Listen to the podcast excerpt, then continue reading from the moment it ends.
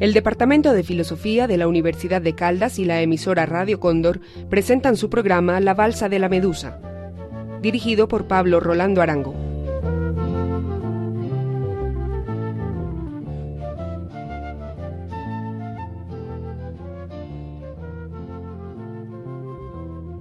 Hola queridos oyentes, bienvenidos a otro programa de La Balsa de la Medusa. Mi nombre es María Paz Gómez y hoy vamos a hablar sobre un poeta francés llamado François Villon. Nos acompañan en las voces Germán Sarasti, Pamela Zamora y Pablo Rolando Arango. Bueno, François Villon fue un poeta que vivió en la Francia del siglo XV. Su estilo era marginal, iconoclasta, sátiro, con una ironía que permitía hablar de muchísimas cosas que pues eran poco mencionadas en esa época. Recordemos que para esa época la poesía clásica los temas principales tenían que ver con la tradición cristiana y medieval. Fue lo que llamarían un anticipado a su época, para calificarlo de alguna manera, y también uno de los precursores de la literatura moderna. Pero antes de que nos adentremos a conocer y a discutir su obra, es notable mencionar lo que dijo cuando literalmente estaba condenado y tenía la soga al cuello, o como él la llamó, la toesa al cuello. La toesa es una medida de longitud francesa correspondiente a 1946 metros. Antes de esperar su ejecución a la horca, escribió, Yo soy François Avignon, lo que me pesa. Nací en París junto a Pontesa, y de la cuerda de una toesa sabrá mi cuello lo que mi culo pesa. Recordar esta anécdota parece esas historias que empezamos a escuchar con el ceño fruncido y terminamos a carcajadas pero siempre con cierto tono de asombro. Ahora recuerdo una frase de Emily Dickinson cuando dijo, si físicamente siento como si perdiera la cabeza, entonces sé que eso es poesía. François Villon nació en 1431, el mismo año en que Juana de Arco fue incinerada y lanzada al Sena, el mismo año en que Enrique VI entraba a París. El apellido de Villon lo tomó por un mecenas llamado Guillaume de Villon, quien además le ayudó a, obtener su licenciatura en artes en 1449 y a doctorarse en la Universidad de Sorbona en 1452. Recordemos que Villon era hijo de un señor del que no se sabe nada y que la madre, además de pobre, era muy, muy, muy piadosa, pero pues no es mucho lo que se pueda saber. Aún así, a pesar de que Villon estaba doctorado y tenía muchos títulos, para la época no le ayudaban, pues París en, en esos días era un hervidero de ratas, de pestes y de pobreza. Sin contar que Villon no se relacionaba muy bien que digamos, entre sus amigos se podía contar un experto eh, que abría mm, cerraduras, muchas prostitutas y pues ladrones y bribones de toda clase. A los 24 años comete su primer gran crimen, el primero de muchos. Eh, su, su, primer homicidio fue nada más y nada menos que un sacerdote que se llamaba Felipe de Sermois. Según las versiones que cuentan, François se levantó muy amablemente a cederle el puesto en una banca, y en lugar de, sentarse, lo que recibió fue un empujón y una herida en el labio causada por la espada del sacerdote Felipe. François, que no era muy amable que digamos, ni conocido por su paciencia, sacó la espada y se la enterró en el muslo. Posteriormente lo golpeó con una piedra y luego huyó. Hay varias versiones del hecho. Muchos cuentan que François se quedó ahí a rematarlo, otros dicen que los amigos lo dejaron solo y que es un misterio qué fue lo que pasó ahí, pero lo que sí es cierto es que ocho días después moriría el sacerdote. Después, para variar, ya no fue un homicidio, sino un robo, el robo del colegio de Navarra. Se robó un cofre lleno de dinero y fue descubierto tiempo después en una taberna bebiéndose el trago con, eh, bebiéndose lo que había obtenido en el robo con sus amigos en una taberna. Tiempo después, estaba en una noche de excesos también con sus amigos y uno de ellos asesinó a un noble, pero volviendo a decir, el que llevó el bulto fue François. Pero contemos algo. Aunque fue torturado y fue condenado a la horca, el juicio se, se aplazó hasta 1463. Y aún así, la pena es conmutada por 10 años de destierro fuera de París y a partir de ahí se pierde el rastro de él. Es un misterio eh, saber cómo murió. Muchos dicen que murió ahorcado, otros dicen que tenía eh, tuberculosis, pero nadie sabía ciencia cierta cómo fue que murió. En el verano de 1461 se halla otra vez en cautiverio y esta vez lo han bajado en un canasto a un foso hediondo, donde estuvo todo ese verano. Fue horrible, pues nada más comía mendrugos de pan y se la pasaba comiendo alimañas, rascándose, quitándose pulgas. Fue una experiencia horrible. Él pensó que iba a morir, eh, de hecho, mordía las piedras, literalmente dicen que cuando salió de allá tenía todos los dientes partidos, pero su pena terminó ese mismo año, el 2 de octubre, cuando Luisón se hizo la entrada triunfal a Meún y pudo sacarlo de allí, pidió que todos los, muchos de los condenados fueran liberados, entre ellos François, pero puede decirse que en ese momento se inspiró mucho en sus escritos sobre la envidia que le tenía aquellos que eran libres y que eran millonarios. Él cuando estaba en ese pozo tuvo mucho tiempo para reflexionar y para odiar al mundo. Muchos de sus escritos que más adelante eh, escucharemos eh, son al respecto del dolor, el desespero, la angustia y la rabia que le causó estar en esa situación aunque en parte se lo merecía, eh, era algo muy inhumano estar en un pozo y pues bueno. Bueno, en cuanto a su poesía, realmente para poderla disfrutar plenamente se necesitaba era mm, estar en la época o por lo menos hoy en día conocer bastante de el medio en que se desenvolvió pues porque es paradójico, una persona que logró sus estudios universitarios y llegó a ser maestro en artes, pues sus amigos poco le ayudaron, porque sus amigos eran ladrones, asesinos, truanes, putas, es decir, la supia.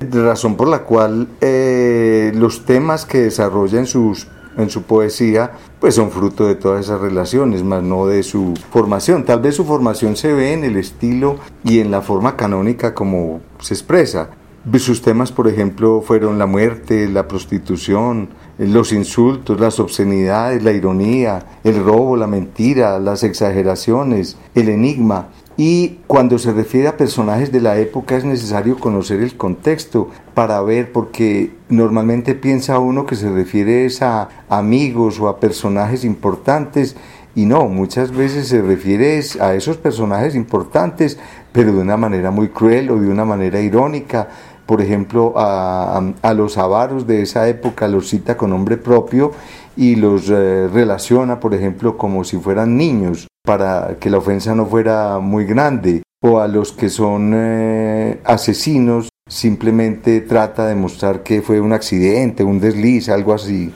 En cuanto a la forma como están organizados sus poemas, hay dos grandes eh, presentaciones. Uno lo han llamado El legado y otros lo han llamado el testamento. Y vale la pena mencionar de cualquiera de los dos, simplemente para comenzar a entrar en el tema, en mencionar una estrofa de una balada muy conocida que se trata de la balada de la gorda Margot. En la balada de la gorda Margot hay una estrofa donde él se refiere, es a una puta de esa época, y dice, pero vuelve la paz, se tira un pedo, más criminal que de un cañón la bala Riendo me da un golpe, luego quedo. Súbete, dice en tanto que se instala. Dormimos como un sueco, ambos beodos. Si despierta y su vientre aún reclama, se alza y me monta. Tales son sus modos. Nos aplasta, gemimos yo y la cama. Por tu lujuria nos desvencijamos en el burdel en donde el pan ganamos. Pasando a algo más serio, podríamos referirnos a su epitafio. En uno de los versos dice, Yace y duerme en este desván, con sus flechas lo mató el amor, un estudiante simple y pobre que llamaban François Villon.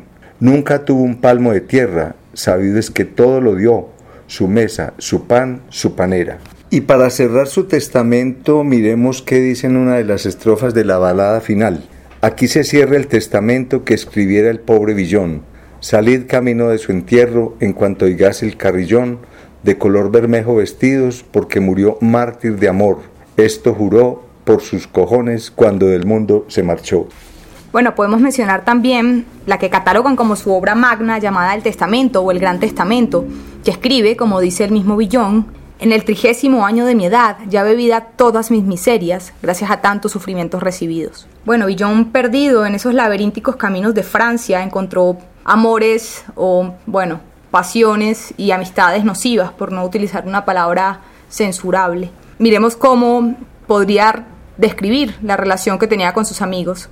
En su poema Quien más me quiere, dice lo siguiente, Quien más me quiere es quien más me ofende, y el más sincero es quien mejor me miente. Mi amigo es aquel que me hace mirar que un cisne blanco no es sino un cuervo vestido de negro. En un poema titulado Balada Doble, describe el sentimiento que le produjo, los azotes que le valió un amor hacia una chica, hacia una cortesana, hacia una parisina llamada Catalina de Bausel. Dice, Amad, amantes corazones, haced según vuestros antojos, id a festines y a reuniones, terminaréis llenos de piojos. A los hombres hacia amor flojos, Salomón a herejía accede, Sansón pierde sus anteojos, feliz de aquel que a amor no cede. Recordemos que el amor entre Villón y Catalina de Bausel no fue un amor correspondido. Ella solo lo veía como un amigo y hacía parte de ese grupo de amigos con los que andaba eh, Villón. A ella solamente le gustaba por, por intelectual, porque era poeta y pues por lo que escribía evidentemente se la pasaban mucho tiempo juntos, pero ella nunca lo vio como algo más. Esto me recuerda a algo que dice Stevenson. Eh, dice lo siguiente, los poetas no necesariamente son afortunados en el amor, pero suelen caer en las circunstancias más románticas y soportar su despecho con mayor gracia. Estoy totalmente de acuerdo y hay más pensando en los poemas que surgieron después, después de esto. Es más, La gorda Margot fue inspirada en Catalina. Un muy buen balance de la poesía de Villon y de lo que significa para la literatura francesa lo hace Marcel Chop. Eh, Marcel Chop dice lo siguiente.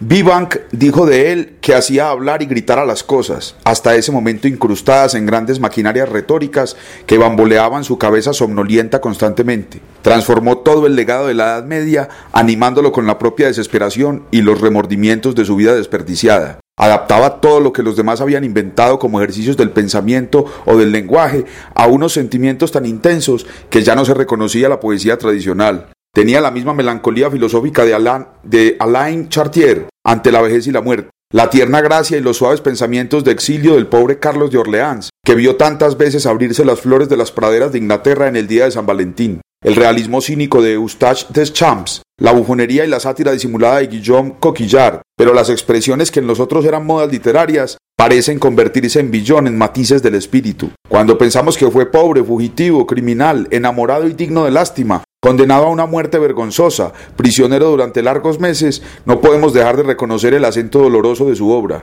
Para comprenderla bien y evaluar la sinceridad del poeta, debemos conocer con la mayor veracidad posible la historia de esta vida tan misteriosamente complicada. ¿Quién mejor que este amante apasionado para hacer una balada a las mujeres de París, en donde las pondera de esta manera? Célebres son por lo dicharacheras las sicilianas y las venecianas Amor las usa como mensajeras, ahora igual que en épocas ancianas. Mas tomad a lombardas, genovesas y saboyanas, no habla un aprendiz, a romanas o bien o a piamontesas, las de más salero son las de París. Dicen que tienen las napolitanas cátedras de garbo y de sutil hablar, que las alemanas y las prusianas son grandes maestras en el parlotear, mas por más que citen a las egipcianas, a los picos de oro de cualquier país, a las españolas o a las catalanas, las de más alero son las de París. No son muy brillantes ni las bretonas, ni las picardas, ni las lorenesas, ni las de Toulouse, ni las gasconas, ni las ginebrinas, ni las inglesas. Solo del Petit Pont dos pescaderas cerrales podrían el pico en un tris. Nombré ya bastantes glorias extranjeras, las de más alero son las de París. Príncipe, las parleras parisinas con su donaire adornan la flor de lis. Por más que se hable de las florentinas, las de más alero son las de París. Y como contraste, ¿qué tal lo que establece en la lección de cordura a los muchachos descarriados? En su verso final les dice, se dice que al barril de vino hasta el fondo es sabio beberlo, ya en los bosques cuando es verano, ya junto al fuego en el invierno. Si tenéis dinero, gastadlo, que no da brotes bajo el suelo. Bien mal habido, no prospera. ¿A quién tenéis por herederos?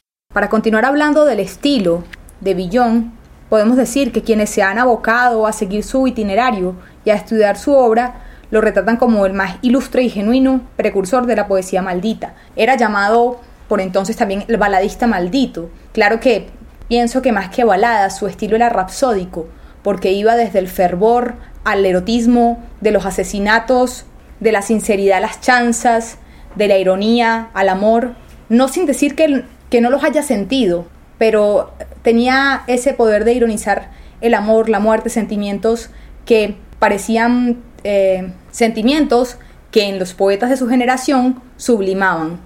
El contenido de su poesía reflejaba sus experiencias, que iban desde los frailes hasta las prostitutas. Se inspiraba en las mujeres parisinas, los ladrones, las putas y la cantinera gorda Margot. Sería interesante también ver cómo este mm, poeta, que al parecer no creía en nada, titula uno de sus poemas Balada de las contraverdades. Miremos para él qué podría ser una verdad, una contraverdad. Dice así, no hay engendramiento sino en los baños, ni buena fama sino del hombre afrentado, ni risa sino después de un puñetazo, ni prestigio sino tras negar las deudas, ni auténtico amor sino en la adulación, ni buen encuentro sino con los desgraciados, ni verdadero informe sino en la mentira, ni más sensato que el enamorado, ni reposo semejante a vivir en la preocupación, ni se puede hacer honor mayor que decir va, ni vanagloria sino de falsos acuñadores, ni salud sino la de hombre abotargado, ni alta osadía sino en la cobardía, ni razón más que en el enfurecido, ni dulzura sino en la mujer aturdida, ni más sensato que el enamorado. ¿Queréis que os diga la verdad? No hay juego sino en la enfermedad, palabra verdadera sino en la tragedia, cobarde sino caballeroso, sonido horrible sino melodía, ni más sensato que el enamorado. Un aspecto que ya han mencionado de la poesía y de la vida de Villon es su mendacidad, que era proverbial. Era un mentiroso de tomo y lomo. Marcel Schwab dice lo siguiente, era mentiroso en actitud y acción, literariamente y con sus compañeros. Marcel Schwab hace un balance de la poesía y de la vida de Villon y dice lo siguiente, lo complicado de una existencia como esta, la dificultad que representa adoptar actitudes adecuadas a medios tan distintos, el placer que le producía esta farsa permanente, nos dejan entrever que Villon no era un hombre de alma ingenua. Poseía la capacidad de la expresión literaria en su punto más alto.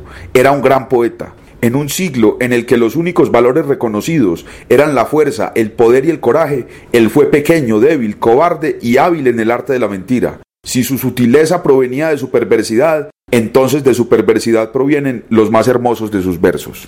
Uno de los mejores retratos que se hicieron de este desvergonzado lo escribió el duque de Orleans, Carlos de Orleans, que alojó a Villon por un periodo muy corto en su casa y pues eh, pronto lo echó. Dice Carlos de Orleans, haciendo referencia al primer verso del testamento, dice, en mi trigésimo año de edad, después de haber pasado por todas las vergüenzas. Entonces, el duque de Orleans, haciendo referencia a este poema de Villon, escribe lo siguiente, quien ha pasado por todas las vergüenzas no se enoja ante lo que se dice de él. Deja pasar las burlas, ante sus ojos como a las nubes. Si lo abuchean por las calles, sacude la cabeza ante la chusma. Quien ha pasado por todas las vergüenzas no se enoja ante lo que se dice de él. Las burlas en él son bienvenidas. Cuando la gente ríe, él ríe también. No lo podremos hacer ruborizar. No ha perdido el aplomo quien ha pasado por todas las vergüenzas. Este empedernido mitómano puede posar de intelectual y a fe que lo logra, porque cuando mira uno algunos de sus versos puede por contraste pensar que está ante un tratado o ante un ensayo filosófico. Miremos lo que dice y luego explicamos por qué. Finalmente, mientras Sereno escribía y de buen humor y redactaba este legado, la campana de la Sorbona oí tañer a todo vuelo, anunciando la salvación. Suspendí entonces mi tarea y recé con el corazón.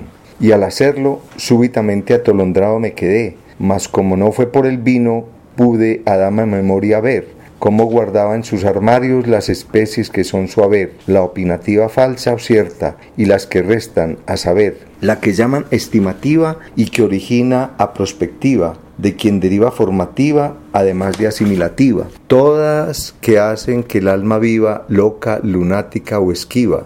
Aristóteles, fuente viva, las trata en forma descriptiva. Mi sensitiva despertóse y echó a andar imaginación, quien sacudió a todos sus órganos y mantuvo en aquel sopor a la que es parte soberana, la voluntad y la razón, hasta que en mí ya los sentidos reinaron sin oposición. Resulta que este poema lo escribió como cifrado para que sus amigos truanes se dieran cuenta que estaba preparando el robo al Colegio de Navarra y nosotros estábamos pensando que estaba hablando era de las tesis de Aristóteles. Stevenson ofrece un juicio similar que vale la pena leer acerca de la mentira no solo en la vida de Villon sino también en su obra. Dice Stevenson, En realidad sus ojos estaban sellados por su propia basura. Vivió toda la vida en un pozo más apestoso que la mazmorra de Meun. Al tiempo con esta visión tan negra debemos observar otra característica de su obra, su inigualable falta de sinceridad. No se me ocurre un mejor símil de esta cualidad que el que ya escribí, que se acerca lloriqueando y se aleja a la carrera con un hurra y el dedo metido en la nariz. Su patetismo es semejante al del mendigo profesional que resulta ser un hombre de genio. Su vulgaridad, la de un árabe callejero amargado, ahito de pan. En una primera lectura, los pasajes patéticos preocupan al lector y se le sonsaca una limosna en nombre de la compasión. Pero cuando se estudia bien el asunto, la ilusión se desvanece. En las transiciones, sobre todo, podemos detectar el temperamento irónico y pérfido del hombre. Y en lugar de una obra impetuosa, donde en la misma tómbola se sacuden múltiples sentimientos crudos pero genuinos para ver cuál domina, como en la lisa de una justa, nos sentimos tentados a considerar el Gran Testamento como una gran mueca épica, esbozada por un bufón que se ha elevado hasta una cierta eminencia despreciable con relación al respeto y las afecciones humanas al encaramarse a horcajadas sobre el patíbulo. Encontramos, pues, que entre estos dos puntos de vista, en el mejor de los casos, caen todos los juicios moderados. Stevenson tiene toda la razón y uno puede ver que hasta los remordimientos de Villon eran falsos.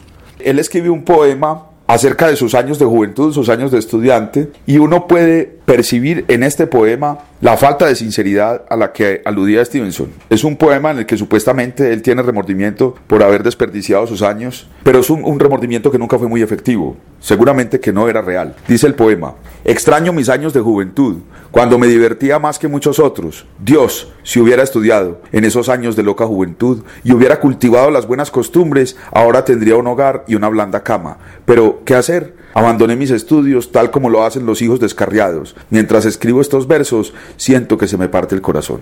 Eh, los lectores sabemos que no se le estaba partiendo el corazón, o si lo estaba haciendo era pues producto de un guayabo atroz, no de que realmente se lamentara por no haber estudiado más. Para relacionar su reincidencia con la mitomanía, eh, citaré a continuación unos fragmentos de la balada de los proverbios. Tanto habla uno que se contradice, tanto vale buena fama como un favor conseguido, tanto promete uno que se desdice, tanto se suplica que la cosa se adquiere, tanto es más querida cuanto es más buscada, tanto se busca que se encuentra, tanto es más frecuente cuanto menos deseada, tanto se invoca la Navidad que al fin llega. Para relacionar lo anterior con su mitomanía, citaré a continuación algunos fragmentos de la balada de los proverbios. Tanto habla uno que se contradice, tanto vale buena fama como un favor conseguido, tanto promete uno que se desdice, tanto se suplica que la cosa se adquiere, tanto es más querida cuanto es más buscada, tanto se busca que se encuentra, tanto es más frecuente cuanto menos deseada, tanto se invoca la Navidad que al fin llega. En un tono un tanto escandalizado, Stevenson comenta la poesía, eh, los méritos de la poesía de Villon, y refiriéndose, por ejemplo, a la, la balada de la gorda Margot, dice, es muy típica, es una muestra de experiencias que en ningún otro lugar se han convertido en literatura, y a medida que la leemos, una especie de gratitud por la llaneza del escritor se mezcla con la náusea inherente al tema.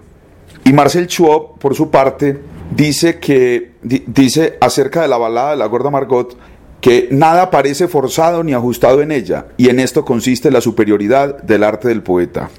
Tanto en el legado como en el testamento se puede ver la ironía en cada uno de los versos, de las baladas, de los poemas, y vale la pena mencionar, por ejemplo, cómo él deja a sus amigos y a sus enemigos y al mundo en general algunos de sus bienes pero en realidad no está dejando nada. Veamos, por ejemplo, dice, en nombre del Padre, del Hijo, del Espíritu Santo, doy, y en el de su graciosa Madre, por quien nada perece, a don Guillón de Villón mi fama y sobre ella mi reputación, que hartos ya hicieron por las suyas y mis tiendas y pabellón.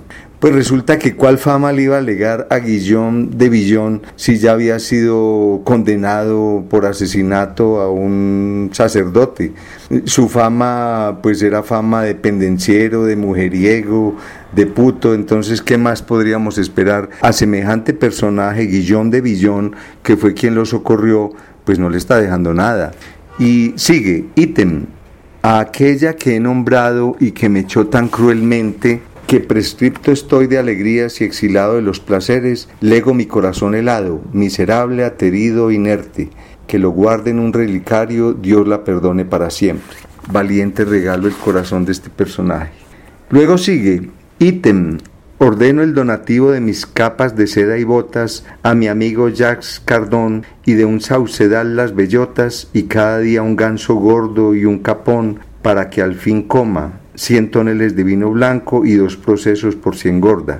Pues el hecho de hablar de capas de seda y botas es muy dudoso porque un pobretón de esos no se podía dar esos lujos. Y además lo irónico de legar de un saucedal las bellotas, si es que un saucedal no produce bellotas.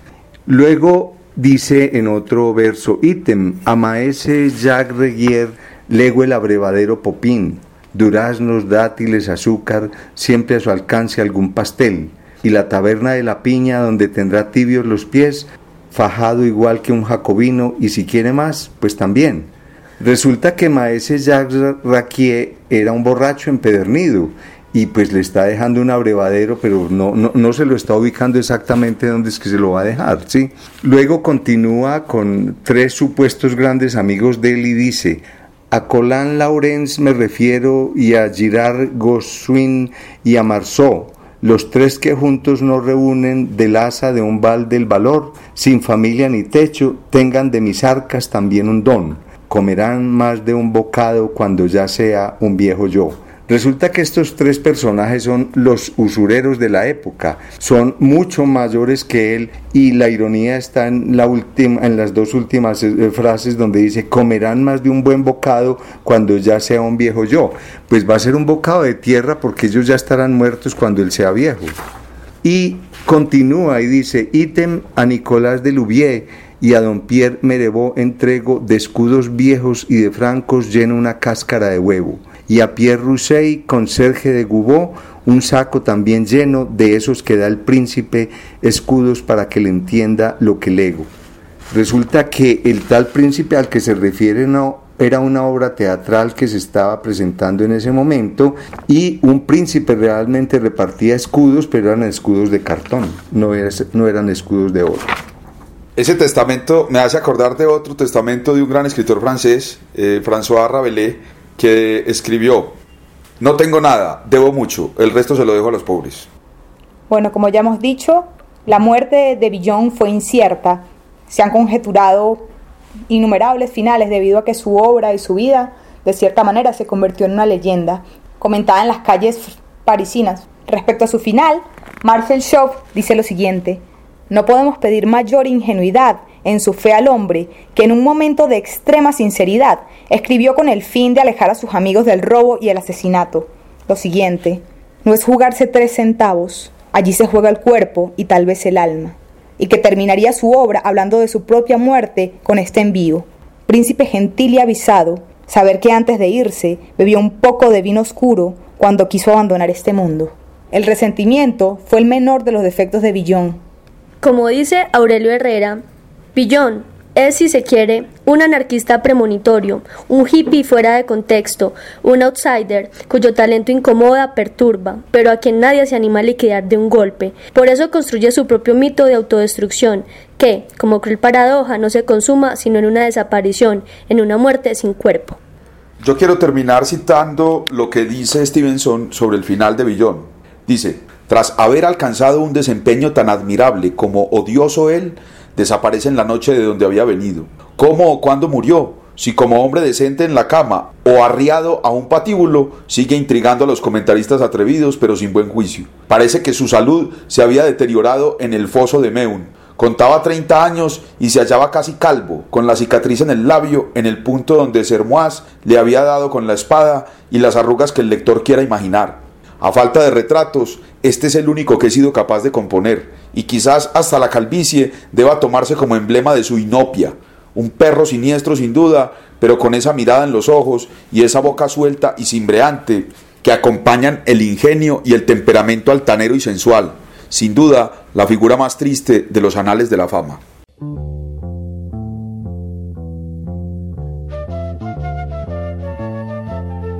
Acaban de escuchar La Balsa de la Medusa en Radio Cóndor 1540 AM emisora de la Fundación para el Desarrollo Educativo de Caldas.